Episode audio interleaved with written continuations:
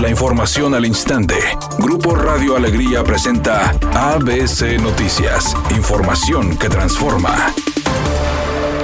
Dueños de salones de eventos, músicos, meseros, proveedores y trabajadores, además de integrantes de la Asociación Salones Unidos de Nuevo León, se plantaron frente a la Secretaría de Salud en el Estado para exigir a su titular Manuel de la O la reapertura de este sector. Así lo manifestaron los representantes de la Asociación José Guerra y Gerardo Flores, quienes indicaron que estaban pidiendo una reapertura del 50% de capacidad. Sin embargo, ahora están dispuestos a aceptar una reapertura del 30%. Exigimos, exigimos la reapertura lo más antes posible. Ya están desocupando a los empleados, todos los saloneros. ¿Por qué? Porque ya no es posible. Los que pagamos renta, ya no podemos. Los que pagamos la luz, no nos han hecho ni un descuento. Los del agua, que pertenece al gobierno, no hay ningún descuento en el agua y drenaje. Nos vienen los mismos recibos. Lo dice bien importante mi compañero. Sí, aquí tenemos gente que renta sus audios, que está vendiendo sus bocinas porque ya no puede. Tiene cinco meses sin trabajar, sin respuesta del gobierno.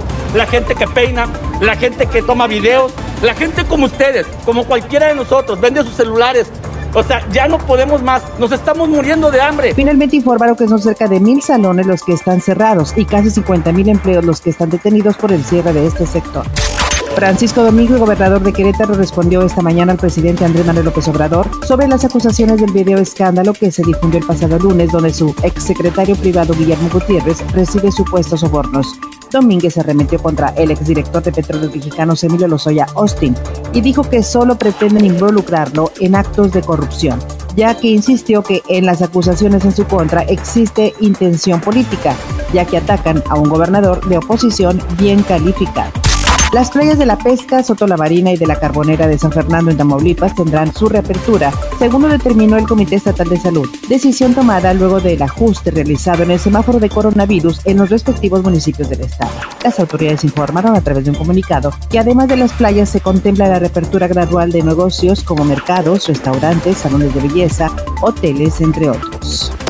Editorial ABC con Eduardo Garza. Los pacientes que se han recuperado de COVID-19 insisten en que es complicado donar su plasma porque la información es muy escasa. No se dice oficialmente si hay costo o no para los que quieren donar su plasma. Unos aseguran que les cobran la segunda prueba de COVID para saber si son candidatos a donar. Mientras tanto, la Secretaría de Salud no aclara el tema de Tajo. Se les busca y no lo aclaran. Así las cosas en blanco y negro. Urge aclarar detalles del tema de la donación de plasma para salvar vidas. El Bayern Múnich y el Olympique de Lyon se enfrentan este miércoles a las 14 horas en busca de meterse a la gran final de la UEFA Champions League para enfrentarse al PSG. El cuadro alemán luce como favorito debido a la estadística que presentan los enfrentamientos entre sí. Esta será la novena ocasión que se verán las caras, en donde hay un saldo de cuatro triunfos para el Bayern, dos empates y dos victorias para el Lyon.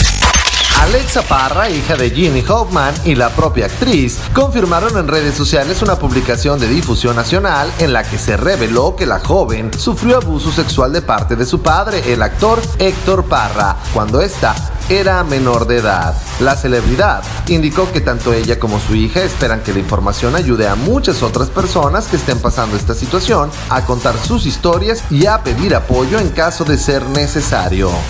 Hay un accidente en la avenida Constitución a pocos metros de llegar a Corregidora en el municipio de Guadalupe para que extreme precauciones. Otro percance provoca tráfico pesado en el libramiento noroeste a la altura de la Universidad Tecnológica en el municipio de Escobedo. Y un choque más ocurre en la avenida Aztlán y Palenque en el municipio de Monterrey. Recuerde respetar los señalamientos de velocidad y no utilizar su celular mientras conduce. El pronóstico del tiempo para este miércoles 19 de agosto del 2020 es un día con cielo parcialmente nublado. Una temperatura máxima de 36 grados, una mínima de 30. Para mañana jueves 20 de agosto se pronostica un día con cielo despejado, una temperatura máxima de 38 grados y una mínima de 24. La temperatura actual en el centro de Monterrey 31 grados.